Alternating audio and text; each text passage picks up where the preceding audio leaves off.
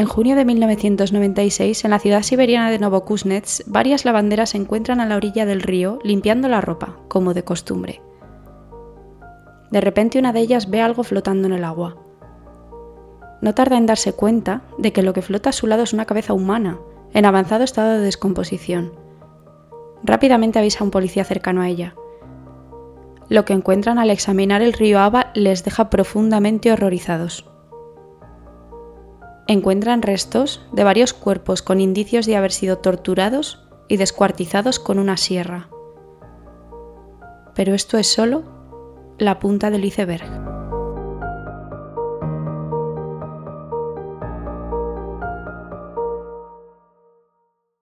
Bienvenidos a Criminología en Serie. Mi nombre es Alejandra Lavín y hoy en primer lugar quiero rectificar un error que cometí la semana pasada. Esto ya lo he comentado por Twitter y por iVoox, pero como entiendo que no todos utilizáis estas plataformas, pues también quiero decirlo por aquí. Una persona me hizo ver en el episodio de la masacre de Virginia Tech que el mutismo selectivo es una forma de ansiedad y no un trastorno del espectro autista. Parece ser que se puede confundir con ello en su diagnóstico, pero no es autismo. Así que pido perdón por el error y por supuesto ya está rectificado el episodio desde entonces. Y por otro lado, la gente que hacemos esto manejamos mucha información, por lo que estas cosas a veces pues pueden pasar. También aprovecho para decir que cualquier crítica constructiva se agradece muchísimo, por supuesto, y será tomada en cuenta al contrario que las críticas a mala idea y que no respeten el trabajo que conlleva cada uno de estos episodios todas las semanas. Y ya hasta aquí esta cuestión. Perdón por haber hecho este parón, pero era necesario para aclarar esto y vamos allá con el episodio de hoy. Ya sabéis que a lo largo de esta temporada he hecho episodios con peticiones de algunas personas y el de hoy, como no podía ser de otra manera, va dedicado a mi fan número uno, a mi madre. A ella le encanta la criminología, de tal palo tarastilla, y, y, siempre está diciendo, ay, mira este caso, lee sobre este otro. Y bueno, este me lo comentó hace tiempo, me pareció de lo más interesante y quería traeroslo por aquí. El asesino en serie del que vamos a hablar esta semana no es muy conocido, al contrario que otros paisanos suyos como Andrei Chikatilo o el hipopótamo soviético, por ejemplo. Sin embargo, el no ser tan famoso no le hace menos brutal. Las políticas de Gorbachev de 1985 tienen la finalidad de liberalizar la economía soviética. Sin embargo, estas políticas no tienen el éxito esperado y entre 1990 y 1995 el 50% de la población rusa se encuentra en una situación de pobreza. Unos cuantos años antes nace Alexander Nikolayevich Spetsitsev, también conocido como Sasha. Nace el 1 de marzo de 1970 en Novokuznets, en la Unión Soviética. A pesar de su bajo peso al nacer y el hecho de estar continuamente enfermo de niño, lo que podría llegar a provocarle un problema cognitivo, demuestra ser muy inteligente se cría con sus padres y su hermana en el apartamento número 357, en el noveno piso de Pionersky Prospect 53. La vida de Alexander en casa no es fácil. Su padre es alcohólico y agresivo, mientras que su madre, Lyudmila, trabaja para mantener a la familia. Finalmente el padre les abandona y Lyudmila queda a cargo de Sasha y de su hermana, Nadesta. En el colegio demuestra un comportamiento bastante asocial, no tiene amigos y sufre de acoso escolar. En este momento de la vida de Alexander, su madre trabaja como asistente de un fiscal y un buen día se le ocurre robar unas fotografías de escenas de crímenes que comienza a coleccionar. Con el tiempo, empieza a compartir este hobby también con su hijo, quien debido a la fascinación de su madre por estas imágenes, él también empieza a interesarse por ellas. Alexander y Lyudmila tienen una relación muy rara, por así decirlo. Se dice que está enamorada de su propio hijo, duermen juntos hasta que Sasha cumple 12 años y ella es muy sobreprotectora con él. A pesar de esto, Alexander se convierte en un delincuente juvenil mientras continúa compartiendo su fascinación por las fotografías de escenas de crímenes con su madre. En 1991, cuando cuenta con 21 años de edad, Alexander comienza a vivir solo en el apartamento familiar. Su madre y su hermana Nadesta se mudan, pero le visitan para llevarle dinero y comida. En este momento, Alexander ya ha ingresado un par de veces en un psiquiátrico debido a una serie de crisis nerviosas y aquí ha mostrado ciertas tendencias sádicas. Pero cuando empieza a salir con una chica de 17 años, llamada Evgeny Gulsnikova, parece que se estabiliza. Tras una discusión con ella, en la que Alexander ejerce la violencia física, Evgeny le deja. Ha tolerado mucha violencia en su casa y no lo piensa tolerar de una persona que se supone que tiene que cuidarla y quererla. Alexander no se toma bien la ruptura, por lo que un día la convence para ir a su apartamento, la encadena al radiador y la tortura y viola a lo largo de un mes. Los padres, después de bastante tiempo sin saber nada de su hija, avisan a la policía. Muchas veces está desaparecida porque saben que pasa tiempo con Alexander, duerme con él, prácticamente vive con él, pero ya es demasiado tiempo sin tener noticias de ella. No es difícil encontrarla. El primer sitio al que acude la policía es el apartamento de Sasha. La encuentran todavía encadenada y en un estado lamentable tiene varias heridas infectadas que le producen una sepsis y más tarde la muerte. Alexander es arrestado y acusado de asesinato, pero los especialistas que le tratan le diagnostican esquizofrenia, por lo que es llevado al Hospital Psiquiátrico Especial de Oriol. A pesar de su enfermedad, el tiempo que pasa allí es considerado un paciente modelo y demuestra una inteligencia muy superior a la media. A diferencia de muchos esquizofrénicos, Alexander no sufre alucinaciones, pero sí está obsesionado con la situación política del país.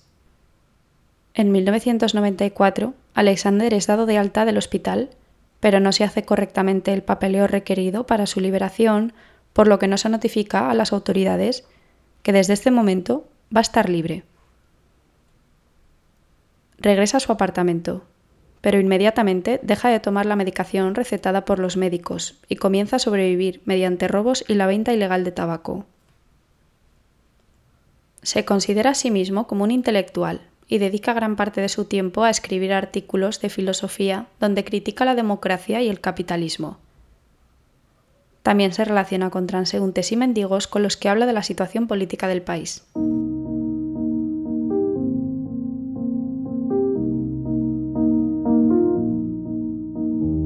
En febrero de 1996 conoce a Elena Trunova, de 20 años, en una estación de tren, lugar donde va a menudo a charlar con los vagabundos. Están un rato charlando hasta que Alexander la invita a su apartamento con la intención de mantener relaciones sexuales con ella, pero no llega a tener una erección, lo que provoca que la muchacha se burle de él. Esto le cabrea, así que la ataca y al igual que con su antigua novia, la viola y tortura durante días antes de asesinarla. El problema que tiene Alexander en cuanto a su impotencia es por culpa de un experimento por parte de otro interno del psiquiátrico. Este experimento trataba de introducir una bola de acero por la uretra para potenciar la capacidad sexual. Obviamente, esto no dio resultado, sino todo lo contrario, y parece ser que fue lo que provocó la impotencia de Alexander. Semanas más tarde del asesinato de Elena, otra chica corre la misma suerte. Otra chica también llamada Elena. A lo largo de este segundo secuestro, los vecinos escuchan gritos provenientes del apartamento, pero sabiendo que Alexander padece una enfermedad mental, asumen que es él quien grita durante uno de sus episodios. Además, la música suena muy fuerte y no es posible saber qué está pasando dentro del apartamento número 357. Después de su tercera mujer asesinada, su modelo de víctima cambia. Admite años después que se volvió aburrido matar mujeres. Además, en sus ideas políticas delirantes, cree que los niños y adolescentes que viven en la calle o que son pobres son los que representan el problema del país. Según él, son un producto de la democracia emergente de Rusia. Les considera basura y considera que debe eliminarlos.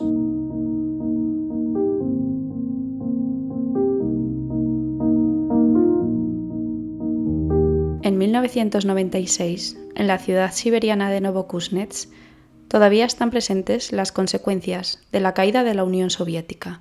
La industria minera y siderúrgica, las principales fuentes de empleo y riqueza en la ciudad se han arruinado, por lo que muchas personas están sin trabajo y sin medios para sobrevivir. Muchos adolescentes y niños se ven obligados a robar para comer o incluso para comprar pegamento para drogarse. La drogadicción es un problema muy grave en la ciudad debido a la falta de oportunidades económicas y la idea de no tener un futuro alentador a la vista. Es en este contexto en el que Alexander logra atraer a un grupo de seis niños a su apartamento.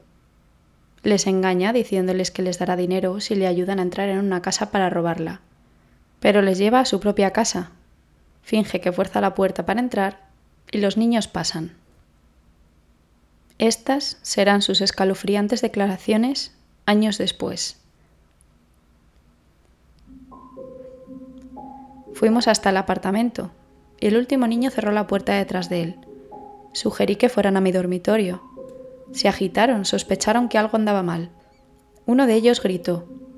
Tomé un cuchillo que estaba sobre la mesa del dormitorio y lo golpeé en el pecho. Los demás también comenzaron a gritar. Luego los apuñalé una vez en el pecho a cada uno de ellos. Me di cuenta de que todos murieron inmediatamente. Luego les moví a todos a un lado de mi dormitorio. Usé un trapo que encontré cerca del armario para cubrirles. Yacieron así durante cuatro días. Luego los llevé al pasillo.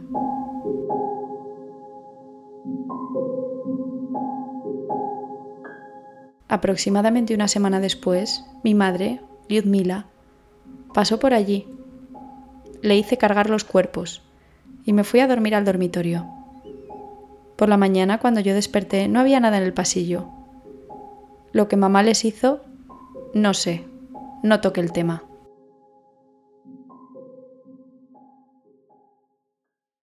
Su madre mete los restos en cubos para esparcirles por el río Aba o por sitios deshabitados cercanos al colegio donde trabaja. Después de sus seis primeros asesinatos, Sasa está listo para atacar de nuevo. Conoce a dos niñas, de 12 y 14 años, y les habla de una oportunidad para ganar algo de dinero. Dice que tiene jabones al por mayor, que pueden vender y luego quedarse con parte de las ganancias. Ellas están de acuerdo y van con él al apartamento para recoger el jabón. Nunca más se las vuelve a ver con vida su madre Lyudmila no tardará en ayudarle a secuestrar víctimas para torturarlas, violarlas y asesinarlas. En junio de 1996 aparecen varios cadáveres descuartizados en el río Aba. Los restos en descomposición pertenecen a seis niñas y tres niños de entre 9 y 14 años. La autopsia revela que han sido apuñalados y desmembrados con sierras y presentan indicios de tortura.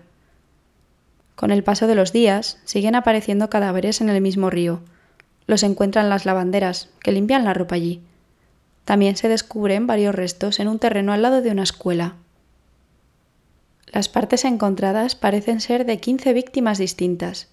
No existe un registro de sus nombres completos. Sin embargo, la mayoría se llaman Olga o Elena. ¿Será una coincidencia? En este momento hay registros de unos 120 niños desaparecidos, de los cuales muchos casos no se están investigando. Son niños de la calle, las desapariciones no se registran, no hay recursos. No hay ninguna pista. La única conclusión a la que llegan las autoridades es que el asesino mata en un lugar diferente del que aparecen los cadáveres y se deshace de ellos en el río o en zonas deshabitadas empiezan a surgir varias teorías. ¿Será un carnicero? ¿Por los precisos cortes? La policía interroga a los carniceros de los mercados de la zona, pero no encuentran absolutamente nada. También se revisan los registros de las instituciones mentales para ver si hay coincidencias en el modus operandi. Otras teorías que se llegan a barajar es que sea obra de una secta satánica o de un grupo organizado que trafique con órganos. Semanas después de los hallazgos, Sasha se cobra la vida de dos víctimas más. Elena Sakova, de 13 años, y Olga Nikitina, de 15 años. También aparecen dos mujeres muertas de 22 años. En un principio, el perfil de la víctima no encaja por su edad. Sin embargo, las dos se llaman Elena y aparecen también en un lugar apartado, como muchas de las víctimas de Alexander. Mientras la desaparición de niños continúa, se buscan hombres que hayan atacado a mujeres, con los nombres de Olga y Elena. En julio, Natalia Voinova, de 19 años, entra en la casa de Alexander y sus restos terminan en el río Aba. Un mes después, mata a otras dos niñas, Olga Svetaeva y Satalina Galina, ambas de tan solo 12 años de edad. Cuando ya han aparecido demasiados cadáveres en lugares baldíos y en el río Aba, su madre tiene la idea de cocinar los restos y comérselos. Además, esto es más cómodo para ellos, ya que viven en un noveno piso sin ascensor. Y cada vez que matan a alguien, tienen que descuartizarle y bajar los restos en cubos por las escaleras. Este mismo verano se detiene a Oleg Rinkov, un pederasta con un modus operandi muy parecido al de Alexander. Las autoridades creen que han dado con el asesino que está aterrorizando Novokuznets. Sin embargo, cuando ya está detenido desaparecen tres niñas más. Y después de descartar a Oleg como sospechoso, los forenses consiguen reconstruir la cabeza de una menor, llamada Nastia, de 13 años, desaparecida junto a dos amigas dos días antes mientras estaban de compras se interroga a los dependientes de las tiendas cercanas hasta que una señora reconoce a Nastia a través de las fotos. Esta mujer había vendido una botella de agua a una de sus amigas y después observó cómo una señora mayor, con varias bolsas, se acercó a ellas para pedirles ayuda. Las tres chicas cogieron las bolsas y se fueron con ella. La dependiente la describió como a una mujer de 60 años delgada y con el pelo y los ojos oscuros. Inmediatamente se hace un retrato robot de esta mujer y se distribuye por la zona. Un agente la reconoce. Se trata de Lyudmila Spesitsev y vive cerca de donde las niñas fueron vistas por última vez. La mujer, además, ha tenido varios conflictos con sus vecinos, ya que se quejan de que escucha la música muy alta de que su apartamento salen unos olores nauseabundos y de que provoca filtraciones en las cañerías. El hijo de Lyudmila, Alexander, llama desde el primer momento la atención de los investigadores, debido a los antecedentes que tiene por haber asesinado a su novia cinco años antes. Sasha parece ser el mejor candidato responsable, pero cuando se comprueban los registros, averiguan que sigue internado en el hospital psiquiátrico, así que las autoridades se concentran en dar con Lyudmila, que lleva varios días sin asistir a la escuela donde trabaja y cuando acuden a su apartamento nadie abre la puerta. El 26 de octubre, un fontanero llama a la policía debido a una infiltración en uno de los apartamentos del bloque donde trabaja. El residente, responsable de esta infiltración, se niega a abrir la puerta para que puedan revisar las cañerías y los vecinos llevan quejándose varios días del mal olor y de las inundaciones. El apartamento problemático es el 357. El fontanero explica que cuando llama a la puerta de dicho apartamento, la voz de un hombre le contesta que no puede abrir porque es un enfermo mental y su madre le ha encerrado. En este momento surge una duda. Si esta es la última vivienda conocida de Lyudmila, tiene dos hijos y el chico está encerrado en un psiquiátrico, ¿quién es el hombre que habla a través de la puerta? Las autoridades por fin descubren, indagando, que Alexander ha sido liberado dos años antes, en 1994. Los habitantes del apartamento siguen sin dejar entrar a los agentes, por lo que estos finalmente derriban la puerta. Encuentran milagrosamente viva a una de las tres últimas desaparecidas, Olga Galtseva, de 15 años, que está en una de las habitaciones del apartamento con un brazo roto y múltiples puñaladas en el pecho y en el estómago. Pero ¿dónde está Alexander? Le han escuchado hablar minutos antes.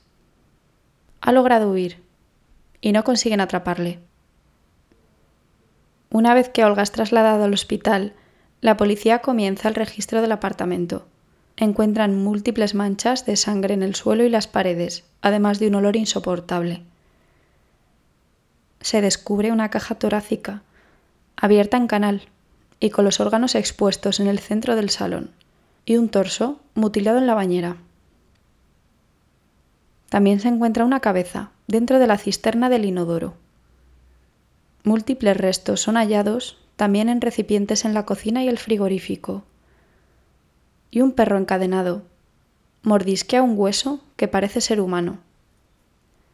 En una de las habitaciones se encuentran un total de 82 prendas de ropa de 19 víctimas diferentes, unos 40 artículos de joyería y zapatos pertenecientes a adolescentes y niños de varias edades.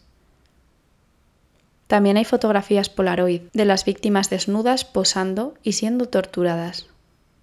Olga presta declaración, a pesar de estar muy débil y muy grave. Cuenta la misma historia que contó la dependienta, que una mujer las pidió ayuda para llevar unas bolsas hasta su casa y que ellas, de buena fe, la ayudaron.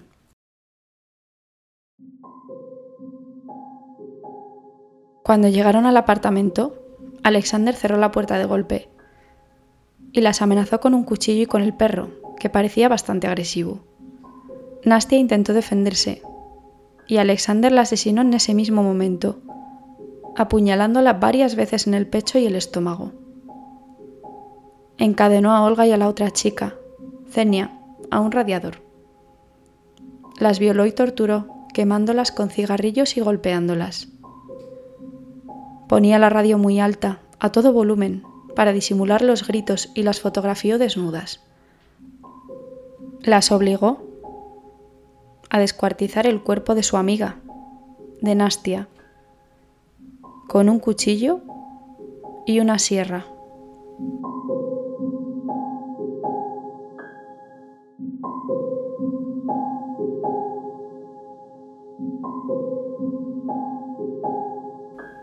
Lyudmila iba y venía, no estaba siempre en el apartamento, pero al día siguiente, cuando regresó a la casa de su hijo, cocinó los restos de Nastia.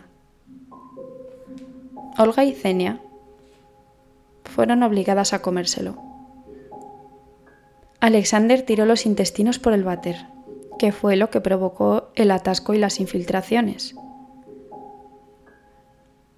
Al día siguiente de este infierno y de esta tortura, Alexander ordenó al perro que atacara a Cenia, arrancándole la yugular.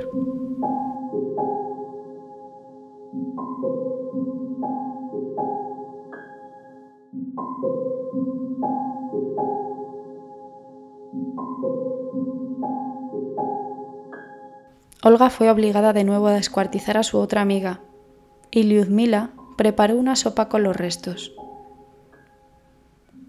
En palabras de Olga, Después de matar a Nastia, nos hizo despiezar el cuerpo. Con una sierra de mano que nos dio, cortamos el cadáver. Separamos la carne del hueso con un cuchillo. Nos dijo qué hacer.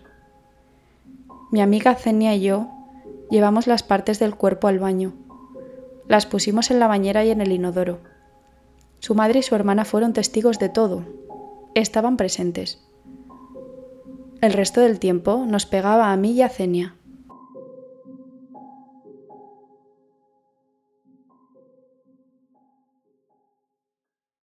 La hermana de Alexander, Nadesta, parece haber estado involucrada también en los crímenes y de hecho participaba en esas comidas familiares. Olga finalmente no lo consigue y muere varias horas después de prestar declaración, dada la gravedad de sus heridas. La policía por fin da con Lyudmila y Nadesta y las detiene, y tres días más tarde, el 27 de octubre de 1996, detienen a Alexander a las afueras de su edificio. Los interrogatorios se centran en Alexander y en su madre Lyudmila, y Nadesta es interrogada y se ordena que la evalúe un psiquiatra. Sin embargo, se descubre que está completamente cuerda y dado que no hay evidencia que la vincule con ninguno de los asesinatos, nunca es acusada de nada. Alexander y su madre se culpan mutuamente aunque finalmente reconoce haber cometido 19 asesinatos. Sin embargo, culpa a su madre de la idea de descuartizar los cadáveres y comérselos. La sangre que se encuentra en el apartamento y en la ropa es suficiente para realizar pruebas de ADN, pero no hay recursos suficientes. Más tarde, Sasa se retracta de sus confesiones iniciales, su madre guarda silencio y solo se les puede acusar por cuatro asesinatos. Pero Alexander es considerado inimputable por ser esquizofrénico y es internado en el Hospital Regional Kamishin. Estas son sus declaraciones de sus tres últimos asesinatos. Es divertido tener tres chicas a la vez. A menudo me quedé sin ideas, sin saber lo que me gustaría. Entonces, cuanto más me enojaba, más amables eran las chicas conmigo. La niña de la pierna rota se volvió un poco hacia mí. Lloró y no quiso participar más en nuestros juegos. Ella dijo, por favor, Espere hasta que mi pierna esté curada. Entonces con gusto lo haré de nuevo. Entonces me enfadé. ¿Qué haces con una chica así? Del armario saqué un papel grande y escribí, hoy es Laugerfest. Al principio las chicas no entendían, pero créanme, se lo expliqué. Aquellos que ya no me quieren y no hacen lo que les digo, tienen que morir. Se sorprendieron un poco, no sé por qué, porque les dije que Nastia viviría en nosotros y que entonces no era tan malo. Luego descansé en mi cama hasta que entró mi madre. Ella peló la carne e hizo algo para comer, sopa creo que era. Cuando terminó, traje al perro y me senté con Olga a la mesa. Madre trajo la comida y la niña no pareció darse cuenta de lo que madre estaba sirviendo así que se lo dije, y ella lo escupió por todos lados.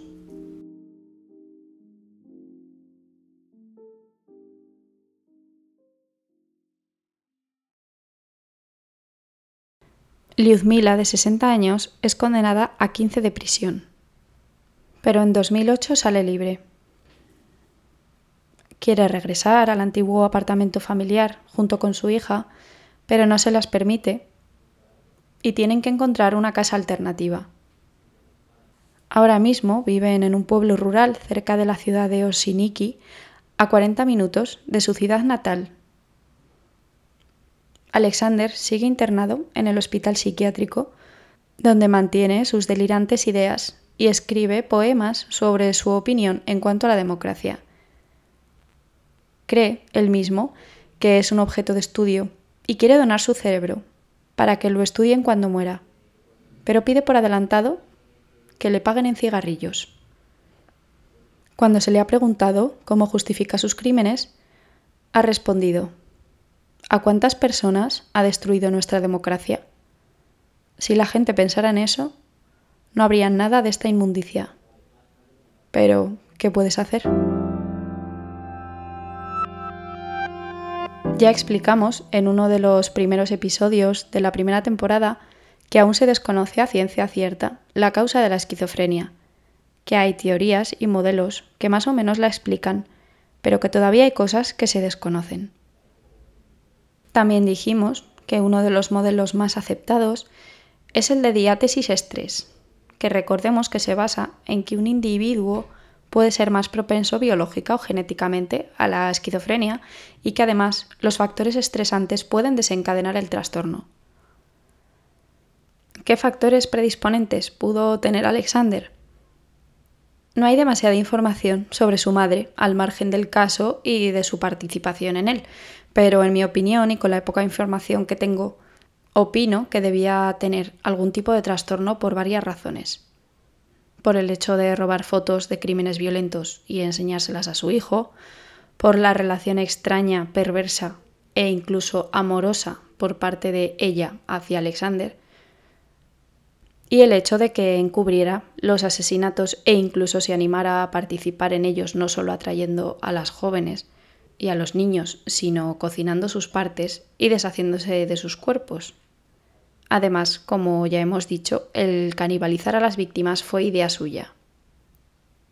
Suponiendo que Lyudmila tuviera un trastorno psíquico, es posible que Sasha tuviera más posibilidades a desarrollar un trastorno psiquiátrico y problemas de conducta. ¿Y qué hay de los factores desencadenantes? Pues pueden ser el tener un padre alcohólico y agresivo, el vivir en un momento convulso del país en el que la mayoría de la gente vivía bajo el umbral de la pobreza, y el que su madre le enseñara fotos violentas a una edad tan temprana y que fuera intrusiva y calculadora.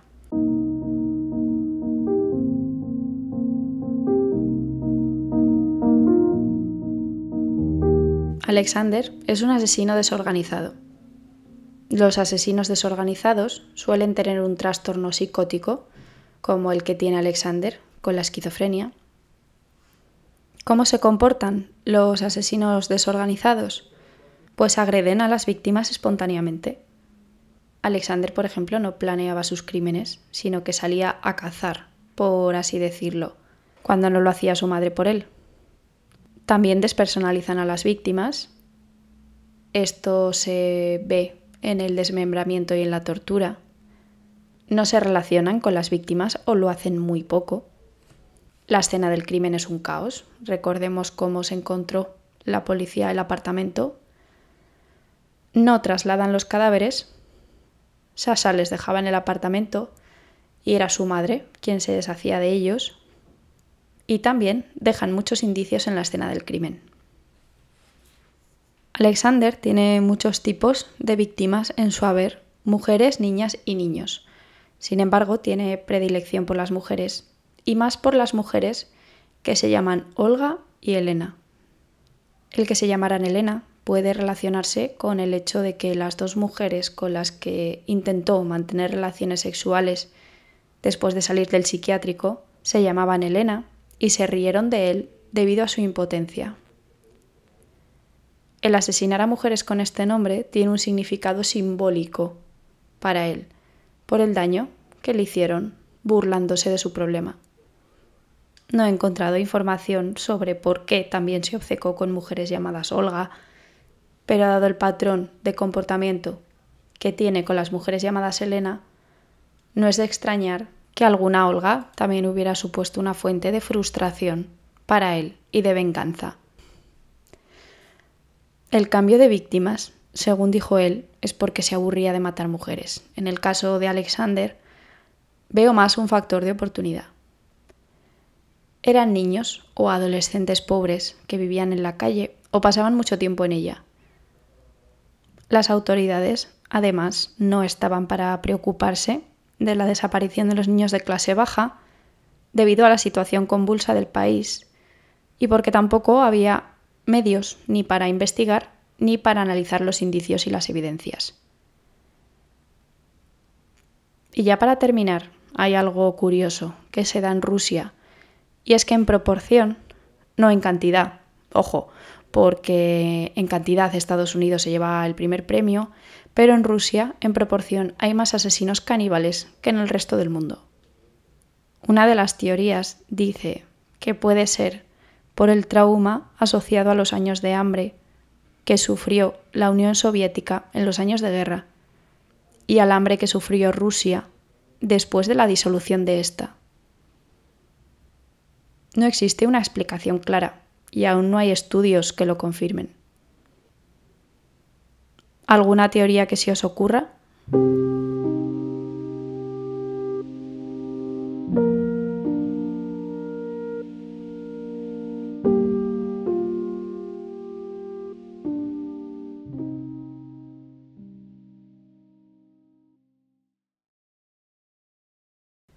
Y este es el caso del destripador de Siberia, del monstruo de Novokuznets, quien tiene cuatro víctimas confirmadas en su haber, aunque confesara 19, pero de quien los rumores dicen que mató a más de 80.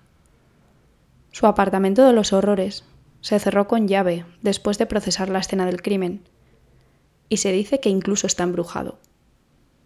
Algunos han dado fe de la oscura energía del lugar y corre el rumor de que una vecina necesitó ayuda psiquiátrica después de entrar en la casa y que ya nunca se recuperó. Muchas gracias por acompañarme en esta segunda temporada de Criminología en serie. Deciros que os estoy eternamente agradecida porque la acogida está siendo increíble y que por supuesto os esperaré con un millón de ganas en la tercera temporada. Temporada que ya estoy preparando y que va a traer novedades. Ya sabéis que subiré fotos y demás de este último caso a Twitter e iVoox, pero que seguiré publicando cosas. Que termine la temporada no significa que no siga estando activa. Os informo también de que tengo nueva página web, criminologiaenserie.com como no podía ser de otra manera. Todavía está un poco desangelada, pero ahí iré subiendo todo lo que publique en redes y mis artículos sobre criminología también estarán ahí. Y ya para terminar, os invito a contarme qué casos o qué criminales os interesan. Ya tengo unos pocos apuntados de gente que se anima a proponérmelos y a todos, antes o después, os tendré en cuenta. Soy Alejandra Lavín. Esto es Criminología en serie. Y os espero de nuevo en la tercera temporada.